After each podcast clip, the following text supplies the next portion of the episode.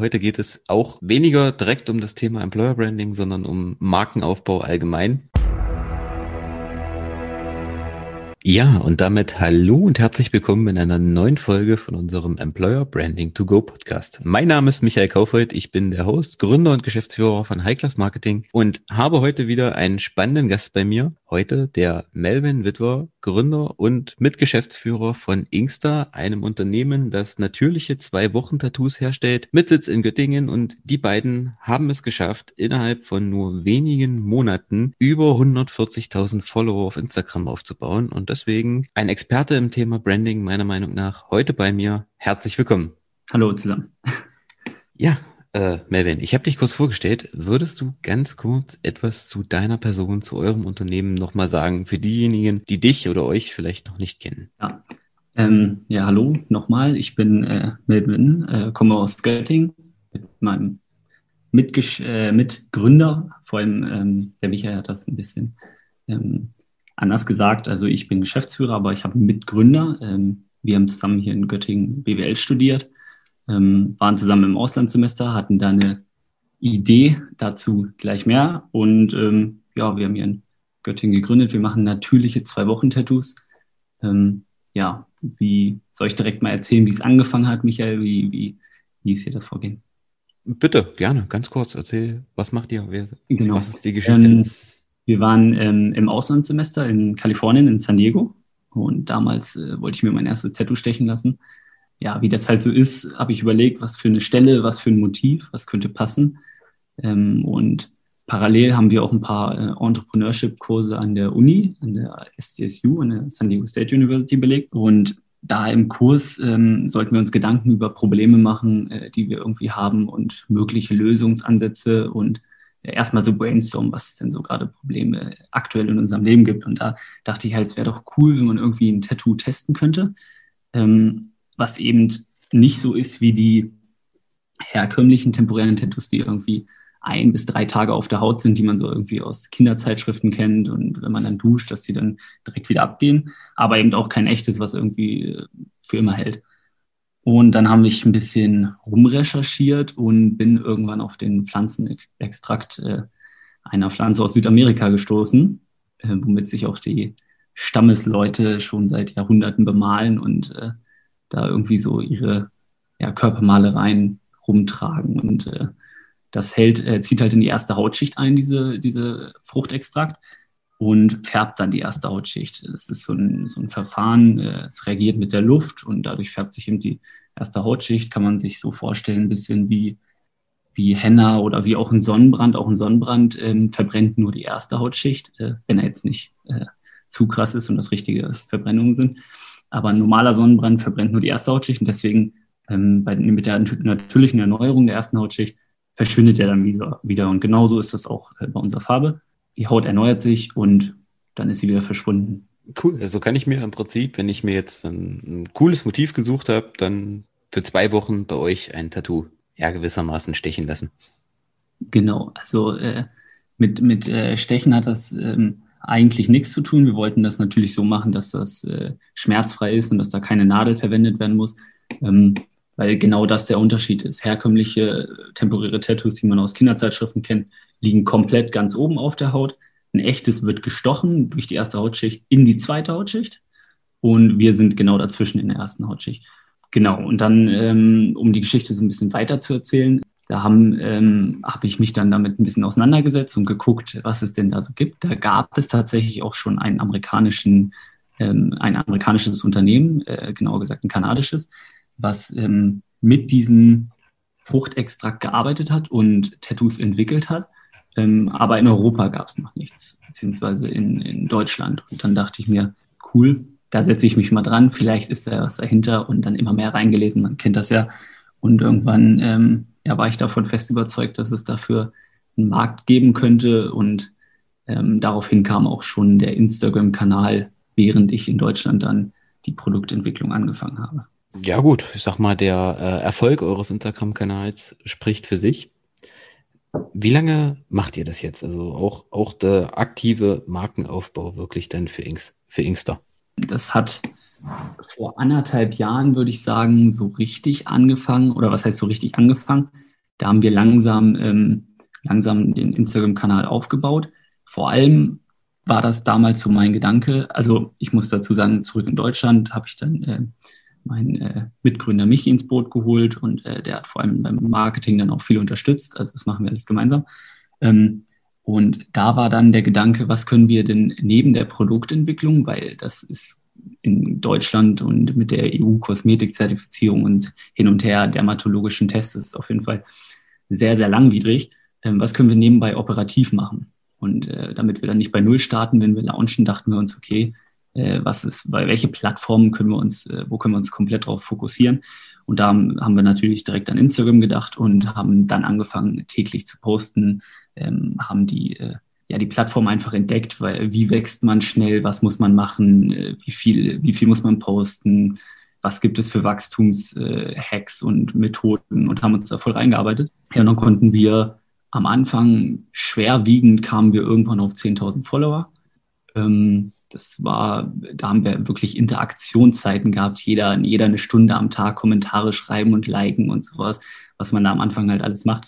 Ähm, ja, und irgendwann haben wir den Stein dann so ein bisschen ins Rollen gebracht und äh, sind kontinuierlich dran geblieben und haben wirklich, ähm, als Corona anfing, zweimal am Tag gepostet ähm, und auch drei, vier Story-Formate wirklich jede Woche gemacht und äh, ja, haben da alles reingelegt, eben was wir noch an Zeit übrig haben, ähm, neben der Planung, Businessplanerstellung und, und Anträgen und sowas.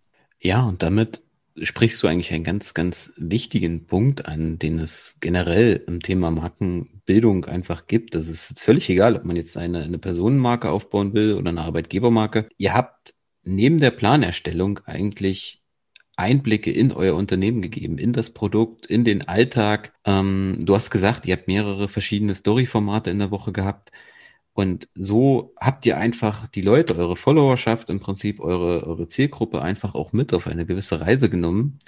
Und das ist ein ganz wichtiger Punkt, wenn man eine Marke aufbauen will. Und das sehe ich halt auch immer wieder, wenn man ähm, das jetzt in Unternehmen etablieren will und das wird vor allem nur so als, ja, als Marketing-Gag gesehen quasi, dann ist das meistens, das scheitert dann. Also wenn es Glück hält, hält das ein paar Wochen oder vielleicht auch ein paar Monate, vielleicht auch ein, zwei Jahre, aber das scheitert dann und sowas muss einfach vom ganzen Unternehmen gelebt werden. Und ich finde, das habt ihr sehr gut gemacht, dadurch, dass ihr ähm, die Leute einfach auch abholt und die Leute an eurem Alltag teilhaben lasst. Weil mhm. man, man muss dazu sagen, dass ähm, wir deswegen sind wir auch so schnell gewachsen. Also fairerweise muss man sagen, dass wir ähm, die Leute zwar jetzt sehr daran teilhaben lassen und, und jetzt das auch alles sehr persönlich gestalten. Am Anfang haben wir aber besonders, um, um schnelles Wachstum zu erfahren, sind wir eher auf die Inspirationsschiene gegangen und haben auch viele, ähm, also haben überwiegend echte Tattoos gepostet, um aber eben eine Community aufzubauen, die sich grundsätzlich für das Thema von, von kleinen Tattoos interessiert, von kleinen minimalistischen Tattoos.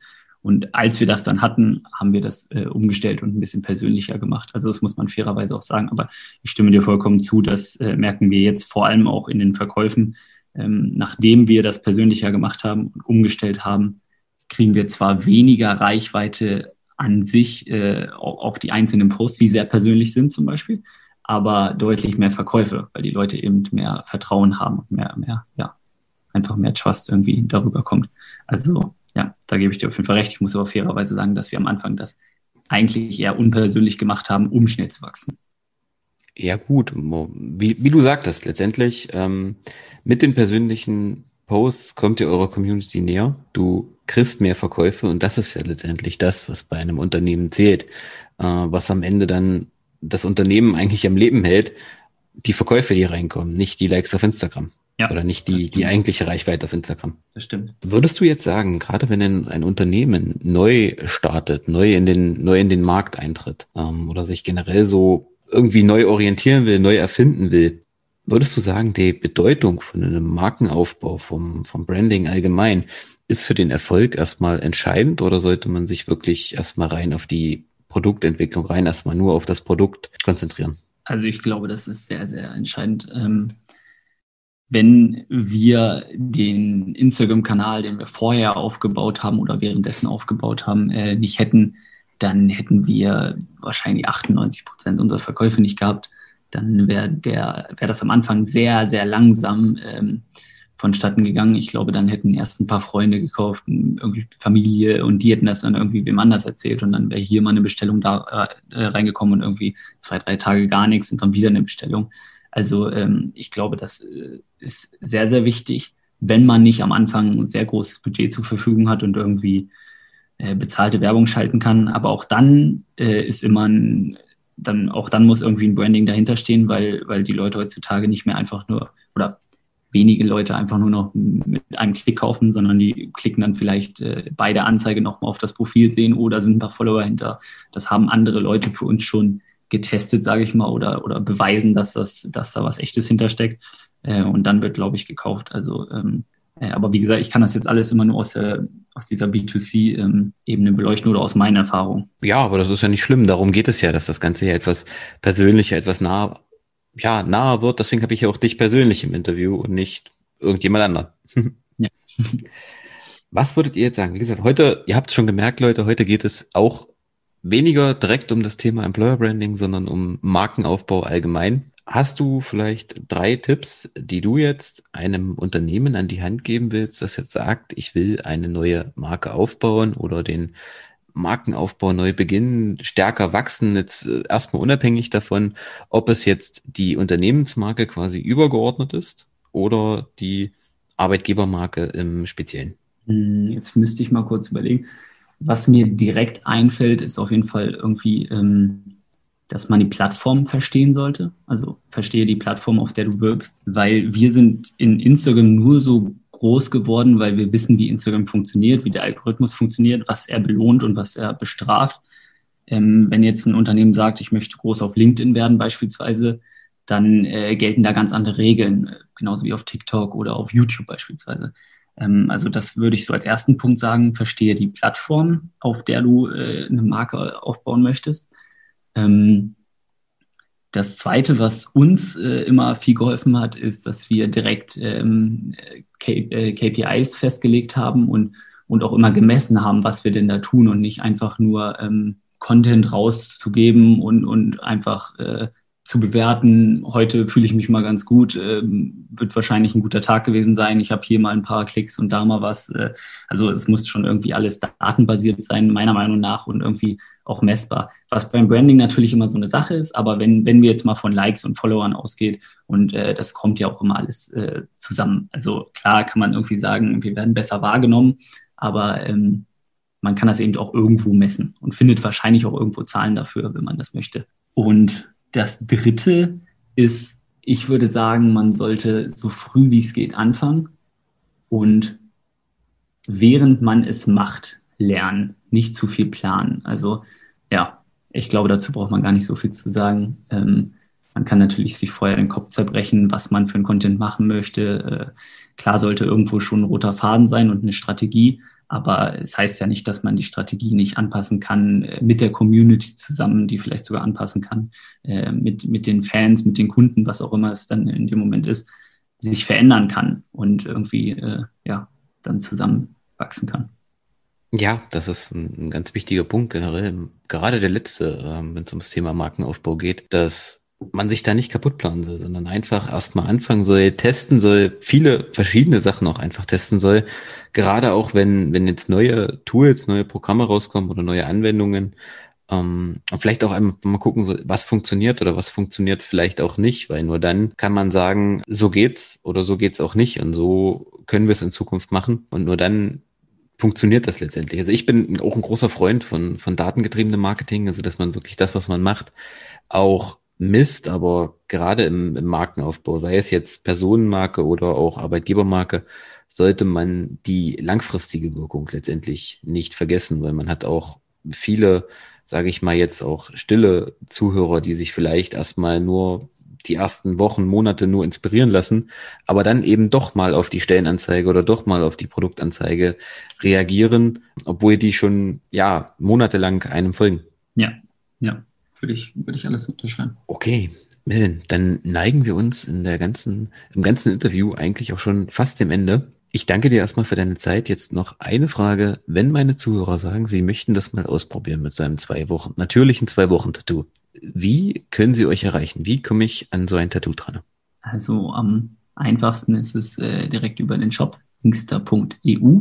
Ansonsten, wenn man sich äh, noch mal ein bisschen inspirieren lassen möchte und schauen möchte, wie das denn alles so äh, aussieht, äh, wenn das angewendet ist, dann natürlich auch über unser Instagram oder Pinterest. Ähm, da kann man einfach Inkster eingeben.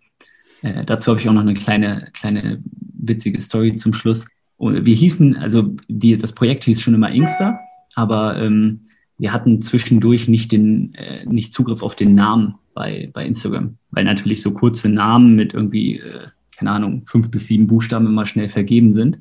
Ähm, und da hatte, das war ein toter Account, äh, der hatte irgendwie zwei, drei Follower, irgendwer war das privat. Ähm, und dann habe ich mir überlegt, wie könnte man denn an den Namen kommen? Und dann habe ich eine deutsche Markenanmeldung gemacht von äh, dem Namen Inkster zusammen mit der Inkster GmbH, beziehungsweise, nee, damals war es noch gar nicht mit der Inkster GmbH, nur einfach eine, eine, eine Wortmarke war das, glaube ich. Ähm, dann habe ich das bei Instagram eingereicht und habe ge gefragt, ob das nicht möglich wäre, ähm, denjenigen rauszukicken und uns den Namen zu geben, weil das ja eine, ähm, eine Verletzung sei gegen irgendwie die Wortmarkenrechte oder sowas. Und äh, daraufhin haben die das geprüft und ein paar Tage später hatten wir dann tatsächlich äh, den Namen und der wurde uns überschrieben und äh, so hatten wir dann unseren Namen mit sechs, sieben Buchstaben auf Instagram, was ja heutzutage gar nicht mehr so einfach ist zu bekommen. Coole Story. okay, dann in diesem Sinne ein angenehmes Schlusswort. Vielen Dank für deine Zeit, Melvin. Leute, wenn ihr die Instagram-Seite noch nicht abonniert habt, wenn ihr dort noch kein Like dagelassen habt, schaut es euch mal an. Die Bilder sind wirklich der Hammer, die Produkte sind Wahnsinn.